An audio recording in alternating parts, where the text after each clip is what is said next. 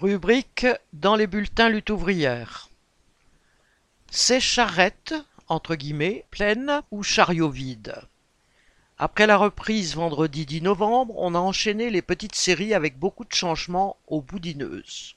Du coup, près de 130 chariots vides attendaient et c'était la galère.